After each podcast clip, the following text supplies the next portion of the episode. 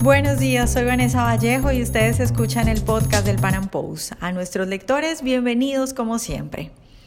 Por obvias razones, hablar de franquismo y de la España franquista siempre será muy polémico, y ahora que el Partido Socialista Español y que Podemos se han empeñado en sacar los restos del general Franco, pues mucho más. Pero más allá de las opiniones sobre lo que fue el franquismo, hay algo que simplemente es indiscutible, los datos. Los números son los números y ya está. Hoy vamos a hablar de economía y de los datos de la España franquista. Nuestro invitado de hoy, Daniel Fernández, doctor en Economía Aplicada de la Universidad Rey Juan Carlos de Madrid, ha estado estudiando los datos de la España franquista. Ha hecho específicamente un análisis del crecimiento de la renta per cápita española en diferentes momentos políticos. Lo que hace nuestro entrevistado de hoy es analizar el crecimiento económico de España durante seis regímenes que comprenden un total de 150 años de historia. Esos seis periodos son el sexenio democrático, la restauración borbónica, la dictadura de Primo de Rivera, la Segunda República, el franquismo, que lo examina desde 1939 hasta 1975, y por último la democracia actual, que comprende un periodo de años examinados de 1978 hasta el 2016. Al analizar todo esto, al analizar la renta per cápita en estos periodos, lo que encuentra nuestro invitado de hoy es que el mejor momento de crecimiento económico en España es el de la época franquista. En el podcast de hoy vamos a hablar de las razones por las que la época franquista es el periodo de la historia española donde más rápido se crea riqueza. Nuestro entrevistado nos va a contar sobre las medidas económicas en la España franquista y estoy segura que muchos se van a sorprender al escuchar qué tan liberal era la España de Franco. Daniel, buenos días y muchas gracias por estar hoy con nosotros. Hola, hola, gracias a ti. Bueno, Daniel, pues tú has escrito recientemente un artículo en el que afirmas que la mejor época de crecimiento económico de la historia moderna de España, pues es la España franquista. Entonces empiezo preguntándote por esa afirmación y que nos cuentes un poco los datos que has analizado y lo que has encontrado. Ok, bueno, pues eh, yo lo que hice fue eh, intentar ver solamente, además, desde un punto de vista puramente económico y solamente con crecimiento de renta per cápita, eh, pues puse bajo lupa seis regímenes que eh, de hecho me pueden como los datos me dejan y los datos me dejan irme hasta el sexenio democrático que probablemente pues eh, muchos oyentes a lo mejor ya ni se acuerdan exactamente de cuándo es pero bueno es desde 1868 es decir tengo desde 1868 hasta el 2016 datos para pues analizar cuál el de los seis regímenes que son el sexenio democrático que estoy hablando una restauración borbónica que duró mucho tiempo, es el periodo que más ha durado, son 49 años, desde 1875 hasta 1923. Luego la dictadura de Primo de Rivera, del 1924 a 1929, un periodo cortito. Otro periodo cortito que fue la Segunda República, del 31 al 36. El franquismo, desde el 39 al 75. Y luego, pues, el periodo de democracia actual, que va desde el 78 y ya solo, bueno, tengo datos hasta el, o, conseguí datos en el momento que hice el artículo hasta el 2016.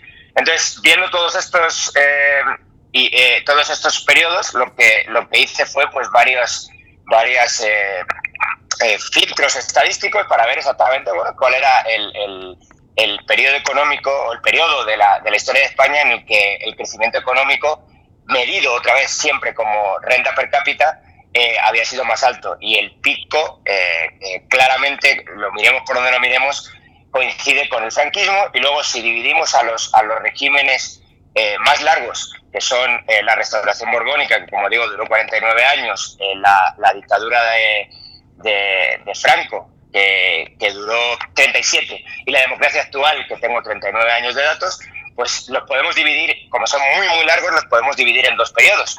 Entonces ahí nos damos cuenta de que, de que el primer periodo del franquismo todavía es bastante eh, bueno en términos de crecimiento económico. La fase tecnocrática, que es desde el año, bueno, es difícil muchas veces poner la fecha, pero entre el año 57 y 59, en, alguno, en algún punto de, de, entre 1957 y 1959, hay una rotación de élites del sistema franquista y, entran, salen del gobierno eh, eh, los nacionalcatólicos y entran en el gobierno los, tecnócratas y pues eh, llevan a, cabo una serie de reformas, sobre todo reformas de, índole económica, de control de inflación, de control de gasto público, de atracción de inversión extranjera directa, de protección a la propiedad privada, de protección de seguridad jurídica, que bueno, pues es básicamente lo que decimos los economistas que, hay que hacer para crecer.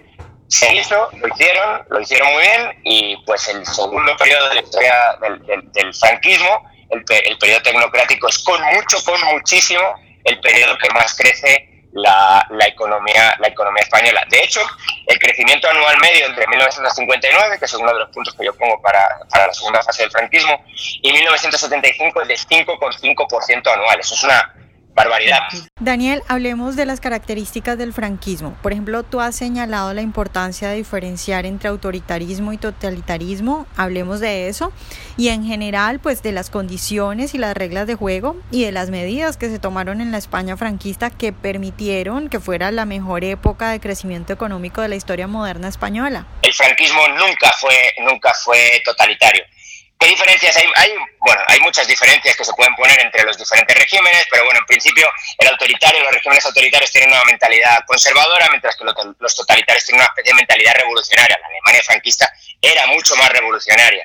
Eh, de hecho, quería cambiar el statu quo claramente, mientras que los autoritarios no quieren cambiar el statu quo. De hecho, se puede entender casi la, la propia sublevación de, los, bueno, del franquismo, es decir, bueno, la propia sublevación nacional se puede entender como un intento de defensa del statu quo contra los, precisamente contra los revolucionarios.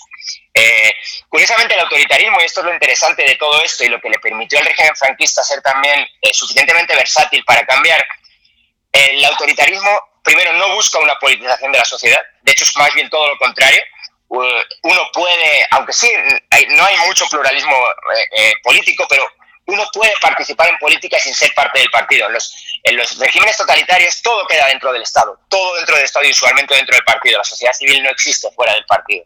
Esto no, no pasaba, no pasa en los regímenes autoritarios, no pasaba con Pinochet, no pasaba con, con Franco. Es decir, ahí deja ciertos espacios de libertad a la sociedad. No quiero decir que ni muchísimo menos que el régimen franquista fuera una Dalí de libertades y mucho menos en términos civiles, pero curiosamente en términos económicos sí.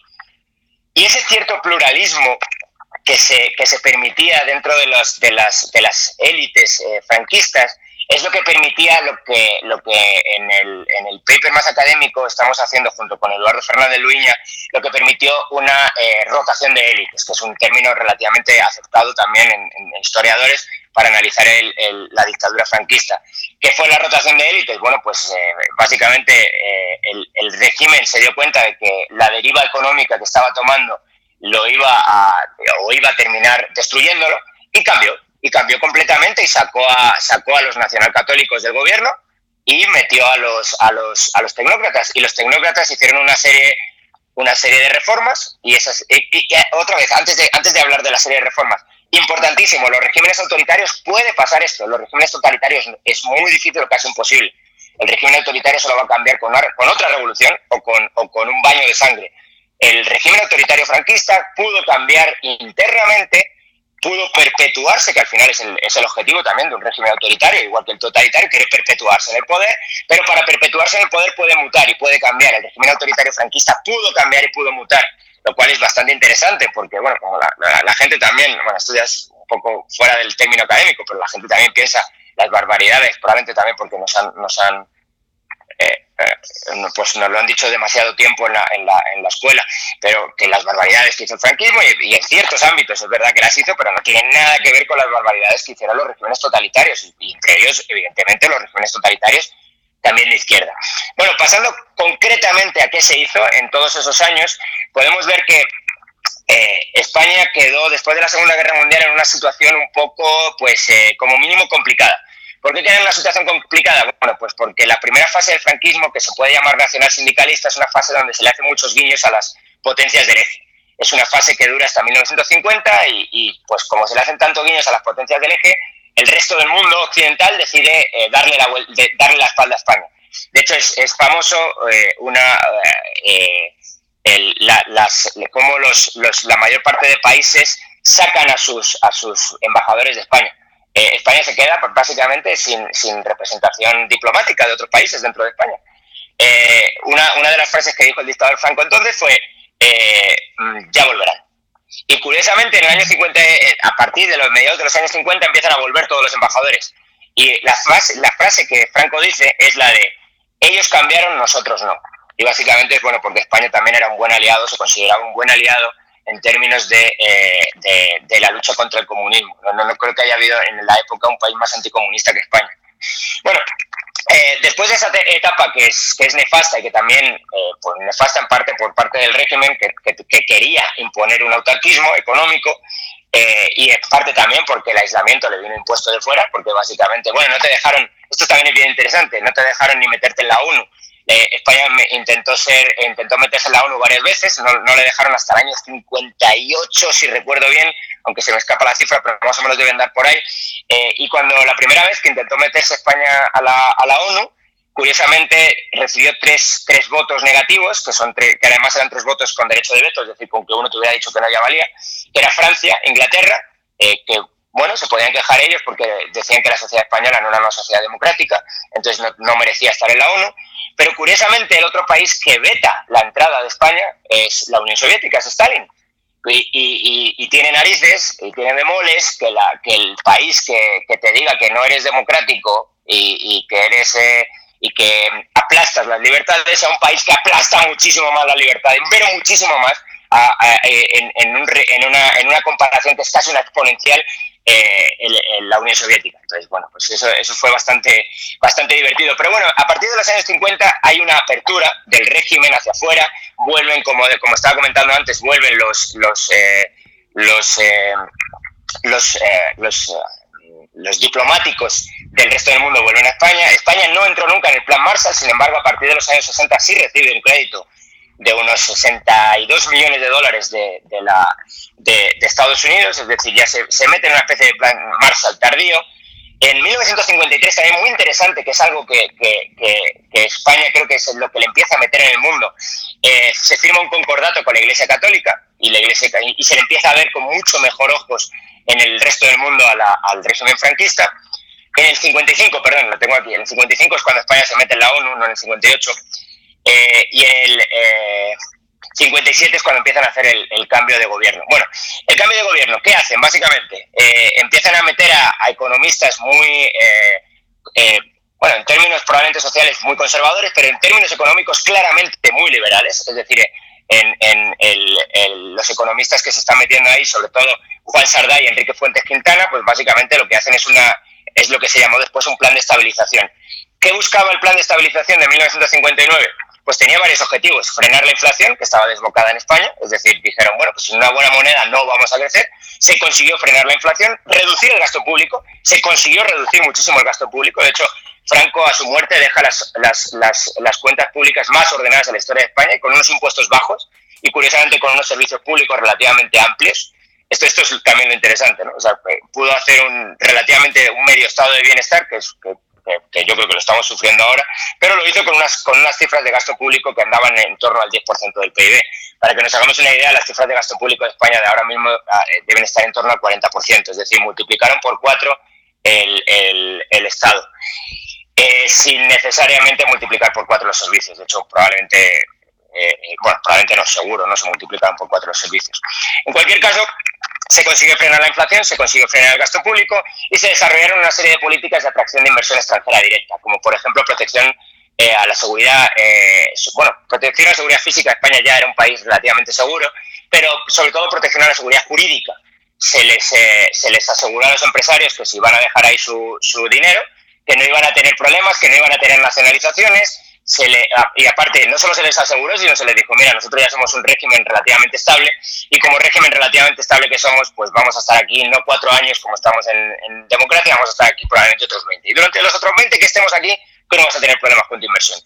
Eh, además, el sindicalismo se, pues prácticamente no existía, eso es algo que en general en España se, se reprimía, solo podía estar en el sindicato, en el sindicato vertical y el sindicato vertical era parte del engranaje del Estado, es decir, no iba a hacer, no iba a hacer daño, ni ruido, ni, ni, ningún, ni ningún problema. Entonces, claro, los empresarios extranjeros empezaron a decir, ir a España, que por cierto ya se había invertido también bastante en educación. Tengo la población relativamente formada, relativamente, tampoco tienes una población increíblemente formada, pero sí tenía ya una especie de alfabetización general de la población, por lo tanto lo tengo un país que es relativamente pobre, barato, eh, muy estable, muy estable y que además sé que los trabajadores no van a hacer eh, pelea, bochinche ni van a generar problemas por cualquier, por cualquier tontería que pueda pasar. Así que, bueno, pues curiosamente, ya, y tengo claro que además el Estado y el régimen franquista no me va a expropiar. Es decir, me ha generado unas condiciones de seguridad jurídica que me las cree. Cuando, cuando pasa todo eso junto, pues al final lo que termina ocurriendo es que eh, pues los empresarios extranjeros empezaron a apostar por España. Y de hecho España todavía hoy, a pesar de todos los jaleos que tiene y, la, y la mentalidad tan anticapitalista que hemos desarrollado ya en democracia, eh, España es uno de los mayores exportadores de vehículos del mundo. Y, cuando uno piensa en qué momento se desarrolló esa industria, pues se desarrolló en el franquismo. Entonces es, bastante interesante ver cómo pues, eh, una gran parte de nuestra industria se desarrolló en este, en este, en este periodo y sobre todo debido a estas liberalizaciones económicas y a esta eh, protección de derechos de derecho y esta protección de la propiedad privada y a esta seguridad jurídica que se desarrolló en el Plan de Estabilización de 1959. Daniel, solo para, para concretar todo lo que has dicho, que es muy interesante porque dijiste que, que el, el porcentaje del estado de bienestar al final del franquismo venía siendo como el 10% del PIB, ¿verdad? Ajá. Eso quiere decir entonces... Sí, el gasto público total fue aproximadamente el 10% del PIB. No tengo el dato delante, pero eh, y lo estoy diciendo un poco de memoria, pero aproximadamente está por ahí. Ajá. O sea, eso quiere decir que la España franquista era, pero por mucho más liberal que la España que tienen ahora y que sería bueno eh, poner en marcha algunas de esas reformas que, que, se tuvieron en ese momento y que nos has contado, ¿no? Sí, totalmente. Eh, bueno, eh, hay, siempre hay que matizar con el término liberal. evidentemente, la España franquista, probablemente en términos de libertades económicas, era mucho, mucho, mucho más libre. Pero bueno, esto es igual que si, si tú piensas cómo es China hoy. De hecho, si, si, yo tuviera que pensar en cómo es China hoy y lo tuviera, perdón, si yo tuviera que pensar en cómo era la España del momento, eh, probablemente lo podría comparar con la China actual. Pues la China actual tiene libertades civiles, pues relativamente restringidas. Tiene libertades políticas, ninguna, o muy pocas. Eh, tiene libertades económicas, pues probablemente la parte que no es parte del, del Estado, la, toda la parte que no son empresas públicas, es una de las economías más libres del mundo, si no la más libre del mundo. El 60 o 70% de economía china eh, que no está en manos del Estado, es una economía súper super libre. Y básicamente es lo mismo que hizo el franquismo, exactamente lo mismo. Dijo, mira, libertades civiles y políticas, esto es una, esto es una dictadura, por si no te has enterado, o sea que no, no vas a tener las libertades civiles y políticas que a ti te gustaría, eh, eh, lo cual pues yo no lo puedo ver con buenos ojos, pero sin embargo las libertades económicas sí probablemente eran bastante superiores a las que a las que disfrutan, en, términos actuales, a las que tienen que sufrir los españoles. Y en ese momento, Daniel, en España, este, todo esto que tú me has contado, ¿cómo se ve? Decir, porque bueno, es, son datos y es parte de la historia de España y eso sí, se puede catalogar como el, milagro económico. Entonces, eh, el, el, relato en este momento, ¿esto es conocido o, o no?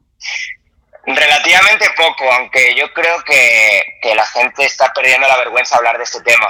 Es uno de los temas tabúes. Eh. Al final, cada sociedad, supongo que, bueno, supongo por lo que te he oído hablar y lo que te sigo a ti también, Vanessa, hay, hay cosas que también son tabús claramente en Colombia. Pues en España el tabú eh, claramente es la guerra civil. De hecho, uno no tiene más que ver todas las películas. Solo sacamos películas de guerra civil, es horrible. Eh, pero horrible y, con la historia tan rica y tan, y tan divertida y tan, y tan gloriosa que ha tenido España, solo sacamos películas de guerra civil. Entonces, eh, probablemente la gente no ve esto. La gente se enamora no de unos datos ni de, una, ni de un, ni de un eh, examen frío y objetivo, sino que se enamora de relatos. Y, pues en los relatos, el cine, por desgracia, que está ultra subvencionado también por parte del Estado, el cine solo nos cuenta los relatos de los malos que fueron unos y de los democráticos, a pesar de que es completamente mentira, los democráticos y, buenos y, casi angelicales que eran los otros, que eran pues los, los de izquierda revolucionaria que andaban matando ya más gente que mucho antes de que se diera el golpe. Pero bueno, como eso es así, la gente se enamora del relato y cuando se enamora del relato y mete los sentimientos de por medio, es muy, muy, muy difícil eh, eh, pues cambiar, cambiar mentes que ya están corrompidas por, por, años y años y años de propaganda y con propaganda que inicia en el sistema educativo, claramente. O sea, el sistema educativo es propagandístico, sobre todo en este tema, donde eh, claramente los profesores, si tienen una, opinión disidente y la dan, eh, van a ser reprendidos y probablemente expulsados o, como mínimo reprendidos. Entonces, eh, pero creo que esto, esta vergüenza y esta herida abierta em, ha hecho que durante mucho tiempo habría, hubiera gente que, que, no fuera capaz de sacar, pues, por ejemplo, este artículo que he sacado yo, que es un artículo que yo considero que, que, no tiene ningún elemento valorativo, o, al menos los he intentado dejar, la mayor parte del elemento valorativo los he intentado dejar fuera, eh, y he intentado hacer el análisis puramente con cifras, con cifras estadísticas y, económicas. Eh, pero sin embargo, algunos amigos míos que están en la Universidad Española, ya sabes que yo no estoy en la Universidad Española, de vez en cuando me acerco, de vez en cuando doy alguna clase, pero vamos, yo estoy en, yo estoy en Guatemala. Algunos eh, académicos españoles, amigos míos, me han dicho, estás loco. ¿Por qué estoy loco? ¿Cómo puedes sacar ese artículo? O sea, te vas a cerrar todas las puertas en, en España. No te va a contratar ninguna universidad. Eso, pues, si eso no es censura, que, que baje Dios y lo vea. Eh, de hecho, es, es, la peor censura que puede haber, porque es una autocensura. Eh, no, tienes que esperar a que nadie te diga nada, ya, ya tienes miedo. Ya, ya, tienes miedo y no haces el artículo. Entonces, probablemente este artículo que he hecho yo, que tampoco es algo muy complicado, no, no, que nadie piense que yo he hecho algo así como un, artículo increíblemente técnico. No, en realidad es algo relativamente sencillo. Eh, me, me, choca ver que, que, estos artículos muchas veces solo se pueden leer en inglés porque solo tienen eh, pues las narices de hacerlo extranjeros. Y eso pues es evidentemente una vergüenza, una vergüenza a la, a la, a la una vergüenza académica además, porque para los académicos esto, el, el, principal objetivo es la búsqueda de la verdad, no la búsqueda de la verdad política. Pero claro, cuando tu empleo y tu situación laboral dependen de la, de la verdad política, pues eh, los, que, los, los más inteligentes se callan y los menos inteligentes son los que prevalecen. Y creo que eso es básicamente en este tema lo que pasa hoy en la Academia Española y en la mayor parte de la sociedad española. Pero como digo, esto está cambiando. Y yo, yo noto que está cambiando. Yo veo que ya hay menos gente que tiene vergüenza de decir estas cosas. Bueno, Daniel, pues muchas gracias por estar hoy con nosotros. Bueno, pues eh, gracias a ti, Vanessa. Ya sabes, es un placer siempre charlar contigo. Ojalá hayan disfrutado nuestra entrevista de hoy. Recuerden seguirnos en nuestro canal de YouTube y en nuestras redes sociales y nos vemos en un próximo Panam Podcast.